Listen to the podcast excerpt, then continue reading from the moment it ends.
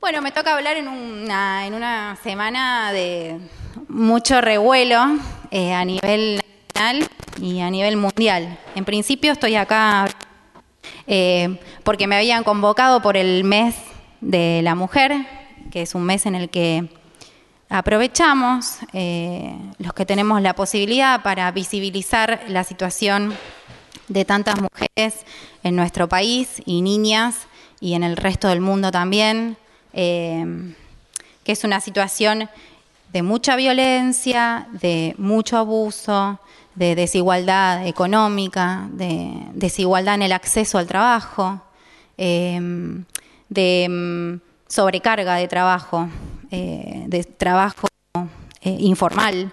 Bueno, es una, una situación que todos gracias a, Dios vamos pudiendo conocer e interiorizarnos un poco más y nuestra como iglesia, como cristianos, necesitamos tener eh, voz profética con respecto a esto. Pero sumado a, todo este contexto en el que eh, llegamos a este mes de marzo, se empezaron a acrecentar otras situaciones eh, que fueron surgiendo con el correr de los días. Otras que ya preexistentes, como el dengue y la gran extensión eh, de lo que está pasando con el dengue en nuestro país, eh, entendiendo la vulnerabilidad de los más, de los más eh, carenciados, que todas estas cosas les afectan, si a nosotros nos afectan y nos preocupan y nos generan incertidumbre, bueno, sabemos que en nuestro país hay gente a la que todo esto le afecta mucho más, exponencialmente. la crisis económica, venimos pendientes de lo que está pasando en nuestro país, en el mundo, y nos llega el coronavirus como a coronarla, digamos. Eh, era como lo que no estábamos necesitando en este momento, bueno, eso está eh, de a poco llegándonos y de alguna manera nos sentimos abrumados, nos sentimos afectados em, y mm, se nos vienen muchas cosas, ¿no? Y ni hablar de que cada uno de nosotras estamos también transitando a nivel personal o familiar, eh, podemos estar transitando por dificultades eh, en la situación económica, dificultades en las relaciones familiares, em, en las relaciones, en los vínculos laborales.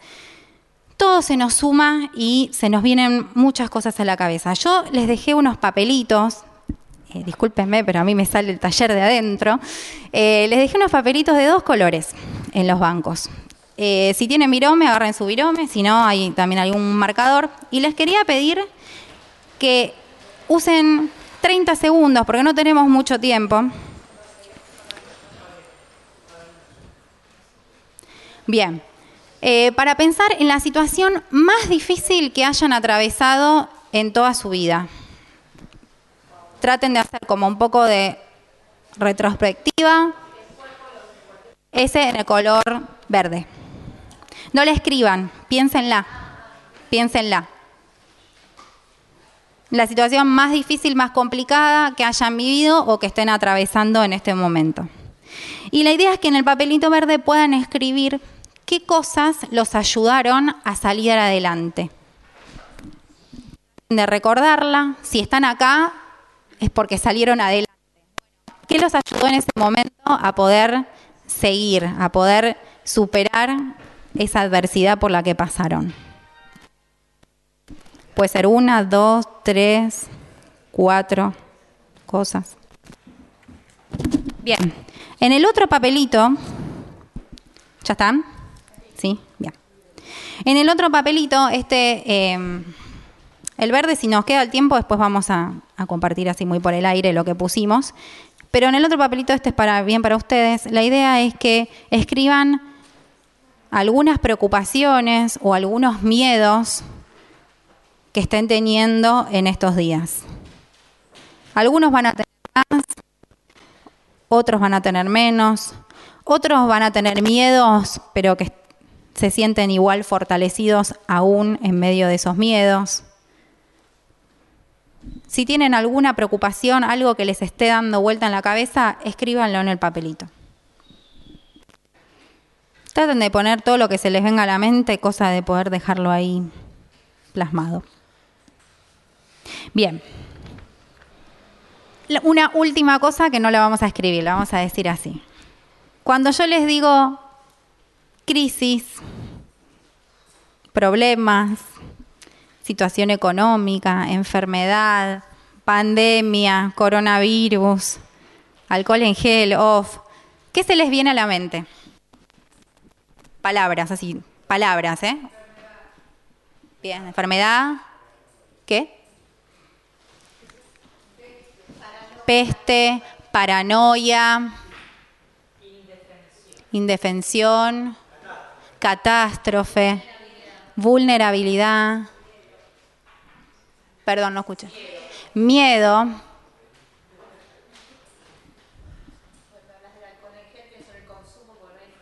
El consumo, la escasez, la escasez, la acumulación, la fe.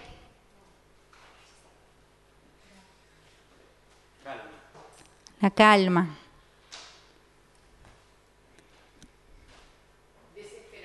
la desesperación. Las voy repitiendo para que se escuche allá. ¿Algo más? Bueno, ¿cuántas cosas, no? Ayuda mutua, solidaridad. A mí se me viene también la comunidad. Bueno, ¿cuántas cosas y variadas, no? Que están dando vuelta en nuestras cabezas cuando hablamos de las mismas cosas. Em, en este contexto, a mí se me vino a la mente Ah, quiero que le, quiero, de paso les cuento que mm, hace un mes y medio que sé que tengo que hablar hoy y estaba preparando otro mensaje. Y bueno, hace tres días decidí, sentí del Señor que tenía que hacer un cambio. Eh, y bueno, hasta aquí llegué hoy. Así que bueno, que de repente esto nos irrumpe y tenemos que también estar escuchando la voz del Señor en medio de todas estas palabras que de alguna manera las tenemos en la cabeza y nos aturden. Y se me vino a la mente esta historia eh, muy conocida, especialmente por los chicos, porque solemos usarla mucho en la escuela dominical, eh, pero que cada vez que la leemos podemos volver a sorprendernos y a entender la presencia de Jesús en medio de una gran tormenta. Andy dijo calma antes. Bueno, sí, para que haya calma y la podamos apreciar muchas veces, lo primero, lo de atrás, es la tormenta. Así que lo vamos a leer. Dice, ese mismo día, este es el pasaje de Marcos 4, 35 al 41. Yo lo voy a leer de la traducción en lenguaje actual. Ese mismo día, cuando, Jesús, cuando llegó la noche, Jesús les dijo a sus discípulos, vamos al otro lado del lago. Entonces dejaron a la gente y atravesaron el lago en una barca. Algunos fueron también en otras barcas. De pronto se desató una tormenta. El viento soplaba tan fuerte que las olas se metían en la barca y ésta empezó a llenarse de agua. Entretanto, Jesús se había quedado dormido en la parte de atrás de la barca, recostado sobre una almohada. Los discípulos lo despertaron y le gritaron, Maestro, ¿no te importa que nos estemos hundiendo?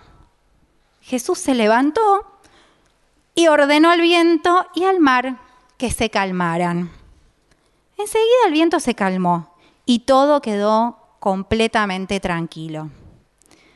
Entonces Jesús les dijo a sus discípulos, ¿por qué estaban tan asustados? ¿Todavía no confían en mí? Pero ellos estaban muy asombrados y se decían unos a otros, ¿quién es este hombre que hasta el viento y el mar lo obedecen? Bueno, qué historia, ¿eh? Claro, la leemos, nos parece ah, bueno, sí, un barquito, una tormenta, una sola, se movió un poquito, Jesús calmó y listo. Estos discípulos que ya venían con Jesús, pero vamos a analizar un poquito la historia, porque no es tan historita así de así nomás. Por un lado, Jesús venía de un día, de unos días en realidad, ¿no? De, dar, ese sermón del monte del que nos llevaría un año estudiarlo como iglesia, más, no sé, porque es una de las, de, de las partes más ricas, digamos, de las palabras que tenemos de Jesús. Venía de eso. Venía de hacer milagros a troche y moche porque si leen un poco para atrás, van a ver que había sanado un leproso, que había sanado a la, suegra de Pedro de la fiebre, que había eh, sacado demonios y sanado a todos, dice la palabra, a todos los enfermos que habían venido. Imagínense, o sea, eran muchos que vendrían a, que Jesús, a ser sanados por Jesús. Venía unos días muy movidos, él muy precavido, porque Jesús, 100% Dios y 100% hombre. Y él había visto que había una multitud, había mucha gente, mucha gente, imagínense, mucha gente, muy apretujados todos ya habíamos visto algunas, eh, eh, hay otras historias, ¿no? Que cuenta que estaban todos apretujados, bueno. Y Jesús dijo, bueno, prepárenme la barca como para que me puedan escuchar y se alejó un poquito de toda esa aglomeración. Pero además, él necesitaba irse al otro lado porque cuando vio que era mucha gente necesitaba como desconectar un poquito, necesitaba alejarse un poco de toda esa multitud. Él quería ayudar a la multitud y tenía una misión y tenía el poder para hacerlo, pero también era humano y reconoció su limitación como humano y su vulnerabilidad como humano y les pidió a los discípulos que por favor se fueran. Bueno, no solo eso, se va y se queda durmiendo en un barco que si vieron, si vieron alguna vez la película Jesús, bueno, esos barquitos, no era el crucero Princess of the Sea, no sé qué, no, era una barquita eh, no sé, chiquitita, eh, austera, por decirlo de alguna manera. Bueno, Jesús se fue al fondo y se quedó dormido con una almohada, eso dice el relato. ¿Cómo hizo? Estaba fundido, estaba fundido. Él había escuchado su cuerpo cuando ya no podía más y se fue a dormir, a pesar de que había mucha gente con necesidad del otro lado. Era una persona muy equilibrada, ¿no? En cuanto al servicio y en cuanto al saber cuándo necesitaba cuidarse. Em, pero siempre brindado a los demás, porque después vemos que llegó al otro lado y siguió, o sea, descansó, durmió en la barca y siguió.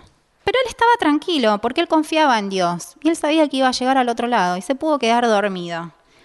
Bueno, em, en eso se desata la tormenta y imagínense, los discípulos, muchos de ellos eran pescadores eran expertos del agua. Había un carpintero durmiendo, que era Jesús, el Mesías, un carpintero, y ellos, pescadores, teniendo que resolver el problema de la barca. O sea, lo normal era que intentaran por todos los medios eh, parar esto.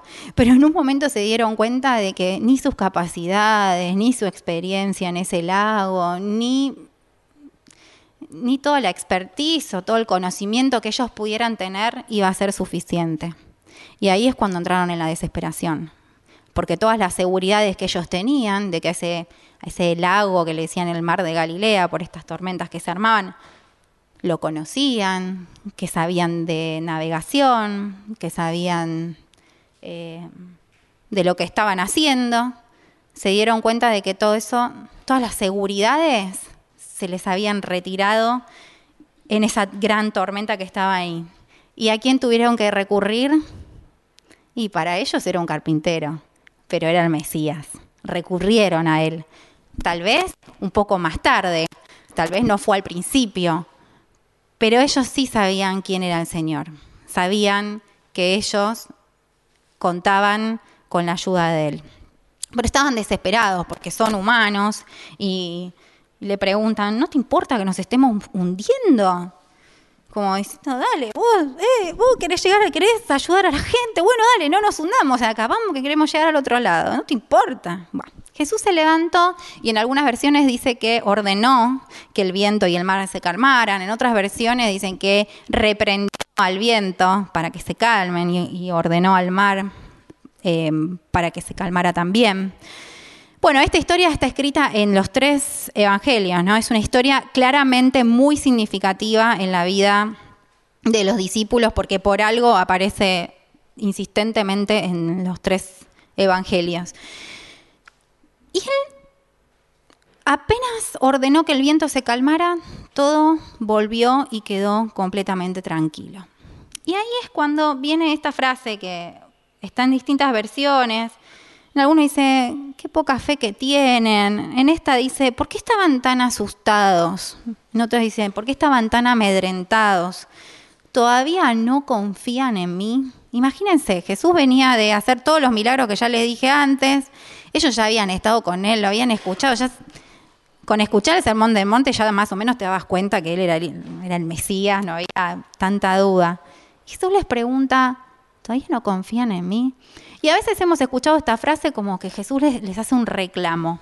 Pero la verdad que yo al releer este pasaje y ver que son dos momentos distintos, uno es cuando Él reprende y le da una orden al mar, y cuando ya está todo calmo, no fue en el momento que le dijo, eh, che, ¿para qué me despiertan? Que los reprendió a ellos, no. Cuando estaba todo calmo, él pudo contactarse a la parte, al ser íntimo confían en mí. Yo creo que Jesús, leyendo el resto de los evangelios, se los habrá dicho con ternura, con la ternura con la que Él trata a las personas, diciendo, chicos, chicas, acá estoy, eh, confíen en mí, yo estoy al mando de esta situación. Y mm, Dice, termina el relato, pero ellos estaban muy asombrados. En otros decían, estaban muy atemorizados. Y se decían unos a otros, ¿quién es este hombre que hasta el viento y el mar le obedecen? Y yo de alguna manera me siento un poco identificada. Por un lado tengo, tengo como un doble, por un lado digo, estos estuvieron viendo los milagros de Jesús, lo acompañaron a todos lados y seguían dudando y todavía se asombraban, ya habían visto calmar el mar.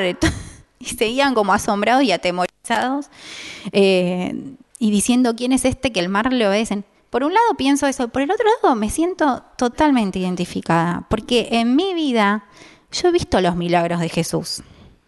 Seguramente vos en tu vida los viste. Si no los viste, por ahí te desafío a que prestes más atención, porque seguro hubo milagros en tu vida. Sin embargo, cuando viene la próxima tormenta, vuelvo a tener miedo. Vuelvo a, sentir que necesito depender del Señor.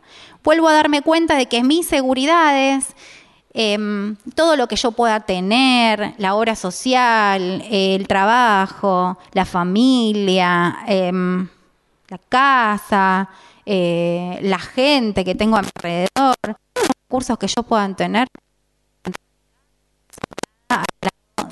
del poder del Señor y de la fe y esperanza en el Mesías.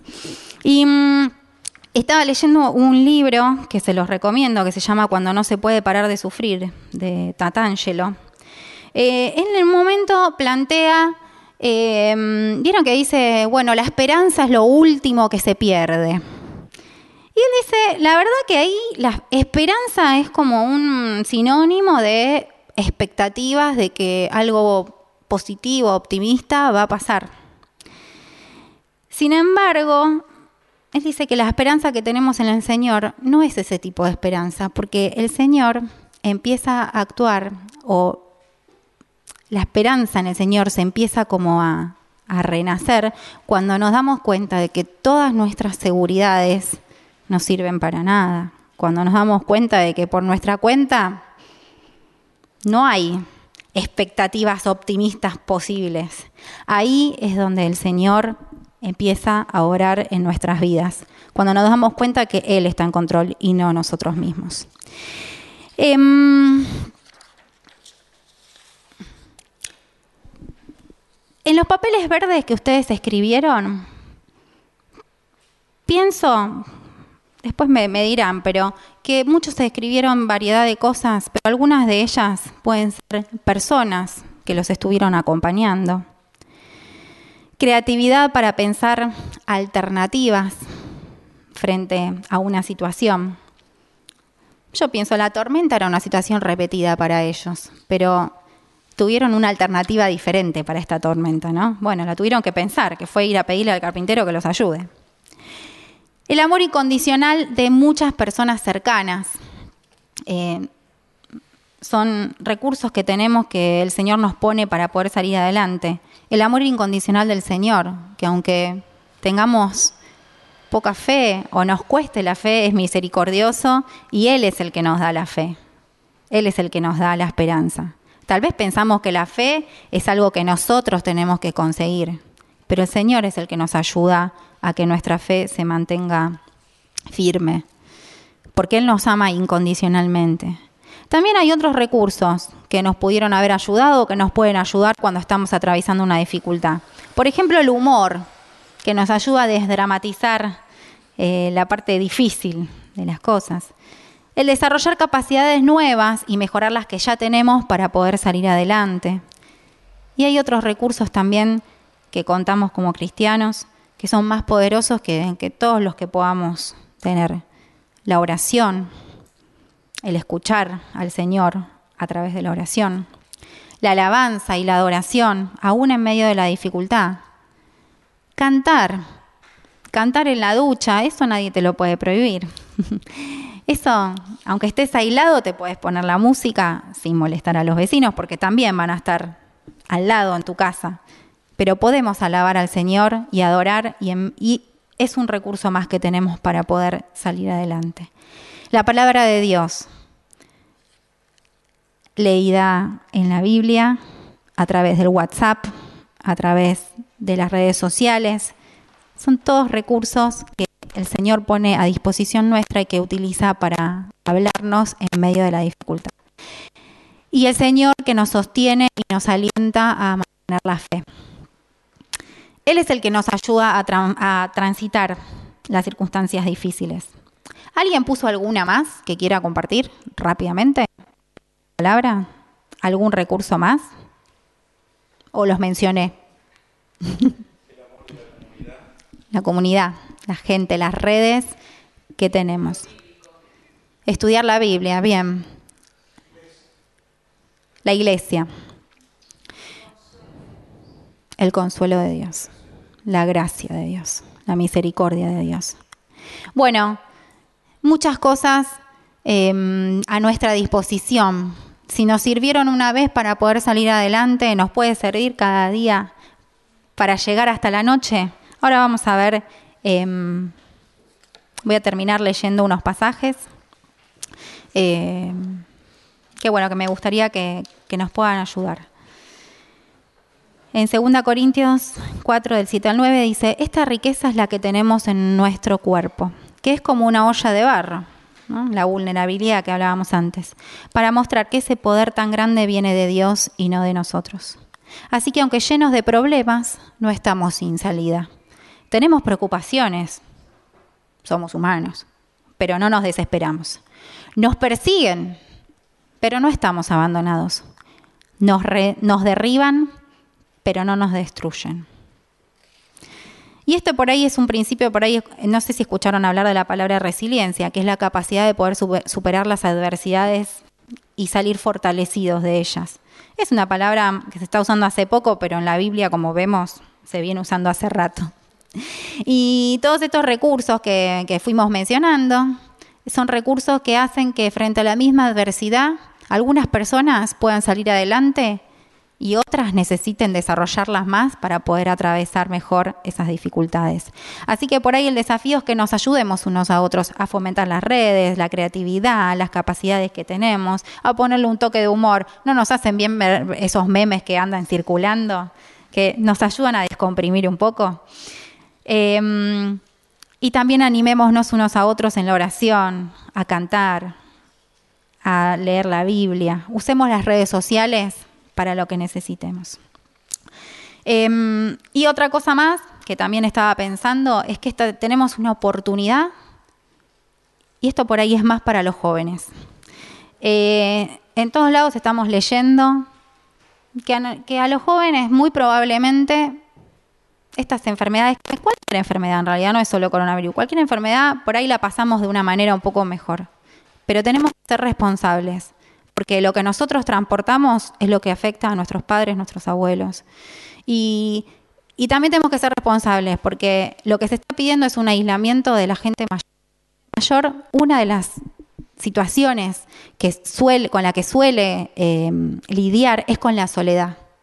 Entonces vamos a tener que ser inteligentes para cuidarnos a nosotros, para no tener que dejar solos a nuestros mayores. Necesitamos responsabilidad colectiva. Los discípulos todos juntos tratando de sacar esa barca adelante y el Señor en medio del poder. No había uno tirando para atrás y uno para adelante. Y nosotros nos tenemos que sumar al esfuerzo colectivo eh, de lo que se nos está pidiendo, nos guste, no nos guste, opinemos de una manera o de la otra. Eh, escuchemos las palabras del Señor. Voy a leer ahora eh, algunas palabras y para que las puedan ir resonando en sus mentes. Por eso les digo que no se preocupen por la vida diaria.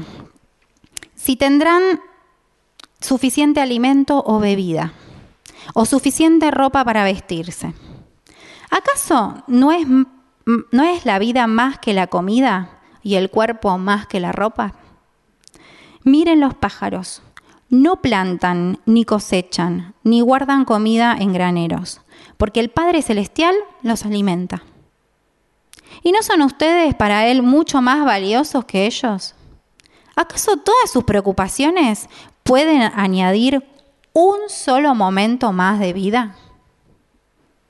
Busquen el reino de Dios por encima de todo lo demás y lleven una vida justa. Él les dará todo lo que necesiten. Así que no se preocupen por el mañana, porque el día de mañana traerá sus propias preocupaciones. Los problemas del día de hoy son suficientes por hoy. El día de mañana también va a traer preocupaciones, pero nos ocupamos y vivimos un día a la vez y por fe en el Señor. El Señor, el salmista dice, como, leía Rosemary antes, declaro lo siguiente acerca del Señor, solo Él es mi refugio y mi lugar seguro. Él es mi Dios y en Él confío. Él ordenará a sus ángeles que te protejan por donde vayas. Estamos aislados, pero no de los ángeles, ¿eh? que nos siguen por donde vayamos. Te sostendrán con sus manos para que ni siquiera te lastimes el pie con una piedra. El Señor dice, rescataré a los que me aman, protegeré a los que confían en mi nombre. Cuando me llamen, yo les responderé. Estaré con ellos en medio de las dificultades los rescataré y los honraré y los recompensaré con una larga vida y les daré mi salvación. Me encantaría que leamos esta última parte, este es el Salmo 33, que lo podamos leer juntos del 18 eh, al 22. Y vamos leerlo, no nos podemos abrazar, no nos podemos tocar, no podemos dar ánimo eh, unos a otros también en la lectura.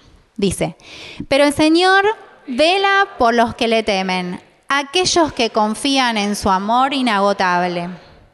Los rescata de la muerte y los mantiene con vida en tiempos de hambre.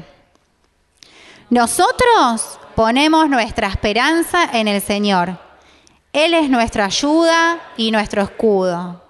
En Él se alegra nuestro corazón, porque confiamos en su santo nombre. Que tu amor inagotable nos rodee, Señor porque solo en ti está nuestra esperanza. Amén. Bueno, yo, eh, Juanca, ¿tenemos la canción Paz en la tormenta? Sí, bien. Mientras escuchamos esta canción que va a sonar ahora, lo que me gustaría en escrito en, un papel, en el papelito amarillo algunas preocupaciones y miedos que estén teniendo en estos días. Obviamente hay distintas reacciones, ¿no? Porque frente a la misma situación, algunos pueden resultar ultra preocupándose, otros pueden tener mucho miedo, otros pueden negar todo y hacer de cuenta que esto no existe y que esto no pasó. Otros pueden tener un poco de temor y un poco de confianza. Bueno, cada uno va reaccionando de maneras distintas. Pero sí sabemos que el Señor, que necesitamos al Señor en cualquiera de nuestras formas de reaccionar. Él actúa eh, en nuestras vidas, en nuestras familias, en nuestro entorno, más allá de cómo seamos nosotros, nos acepta como somos. Y te invito a que mientras escuchamos esta canción, que puedas orar al Señor y entregarle las preocupaciones que escribiste en este papel, eh, que puedas reconocer si tenés miedo de algo, porque somos humanos y el Señor sabe que tenemos miedos. Que lo puedas reconocer y se lo puedas entregar al Señor para que Él pueda estar eh, calmando la tormenta que por ahí estás atravesando en tu vida hoy. Y escuchamos la canción y oramos. Oramos mientras tanto.